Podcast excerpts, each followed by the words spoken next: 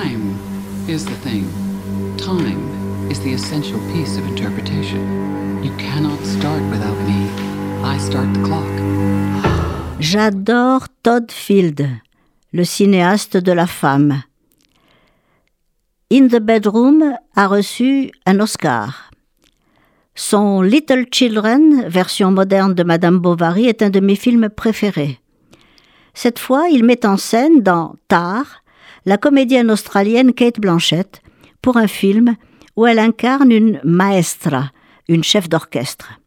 Mondialement reconnue, brillantissime, elle va diriger à Berlin la plus grande symphonie de sa carrière.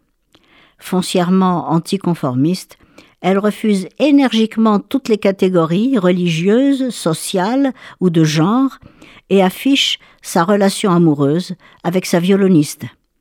Elle se veut indépendante, non seulement dans sa vie amoureuse et familiale, mais parce que, dit-elle, la musique, comme la prière, est au-dessus de toute considération sociologique et seulement peut être ressentie et exprimée par ce que les juifs appellent kavana, l'intention.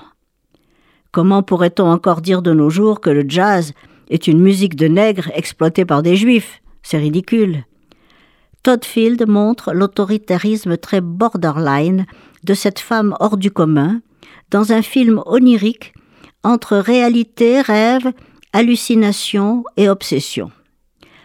Le film est certes trop long, mais passionnant par son engagement politique, humain et esthétique contre le politiquement correct.